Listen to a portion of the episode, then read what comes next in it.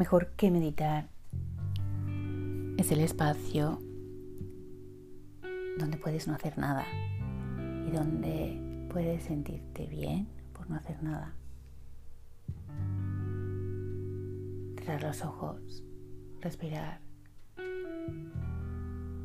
descansar, de verdad, descansar la mente, alimentar el corazón,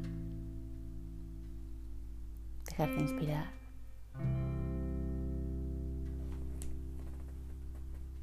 No esforzarte.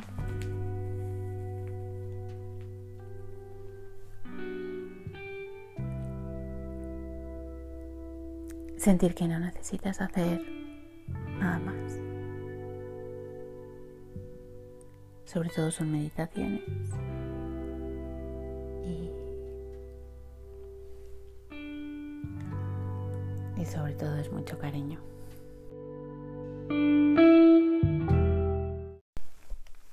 Capítulo 7. Biografía del silencio. Dice así.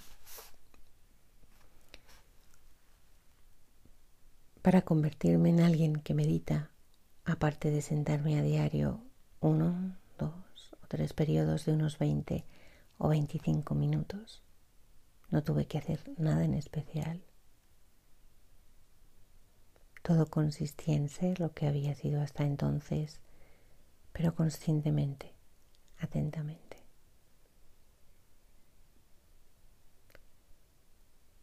Todo mi esfuerzo debía limitarse a controlar las idas y venidas de la mente, poner la imaginación a mi servicio y dejar de estar yo como un esclavo al suyo. Porque si somos señores de nuestras potencias, ¿por qué hemos de comportarnos entonces como siervos?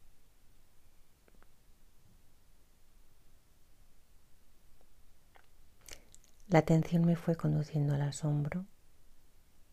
En realidad, tanto más crecemos como personas, cuanto más nos dejamos de asombrar por lo que sucede, es decir, cuanto más niños somos. La meditación, y eso me gusta, ayuda a recuperar la niñez perdida. Si todo lo que vivo y veo no me sorprende, es porque mientras emerge, o antes incluso de lo que haga, lo he sometido a un prejuicio o esquema mental, imposibilitando de este modo que despliegue ante mí todo su potencial.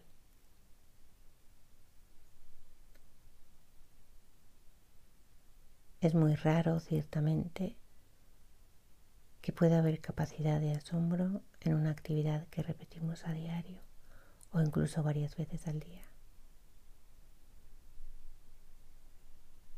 Por eso es preciso entrenarse. Todo se juega en la percepción. Eso es lo que se descubre cuando el entrenamiento es continuado y certero. Se entiende, en fin, que solo podemos ser dichosos cuando percibimos lo real. Pondré un ejemplo.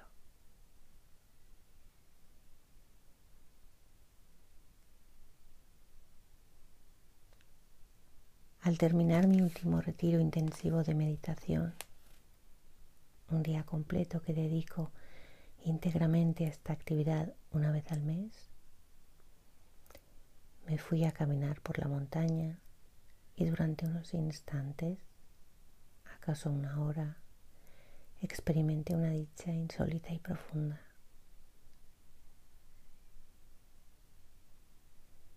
Todo me parecía muy bello, radiante y tuve la sensación difícil de explicar de que no era yo quien estaba en aquella montaña, sino que ella, la montaña, era yo.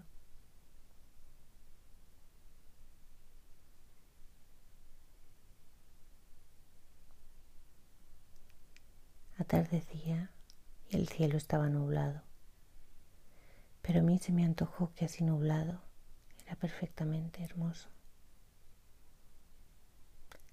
Por las muchas sentadas que había hecho durante aquel día, la rodilla derecha me dolía un poco, pero ese dolor extrañamente no me molestaba. Casi diría que me hacía cierta gracia y que lo aceptaba sin resistirme a él. Lasca, mi perro,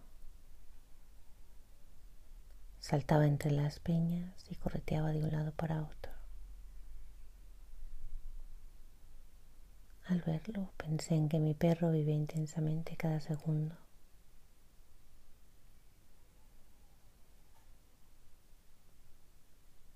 Tras observarlo mucho, pues es un compañero fiel, he concluido que al menos en eso quiero parecerme a él.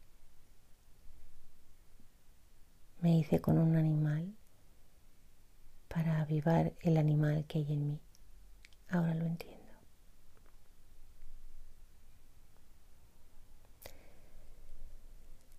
Mi sensación de efervescente dicha durante aquella caminata por la montaña desapareció inadvertidamente pero gracias a ella creo tener ahora una idea más ajustada de la felicidad a la que aspiro.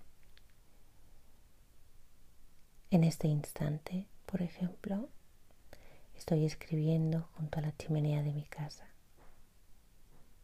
La esca está a mis pies y oigo como afuera cae la lluvia. No imagino mayor plenitud. Madera para quemar, libros que leer, vino que catar y amigos con quienes compartir todo esto. No hace falta mucho más para la verdadera felicidad.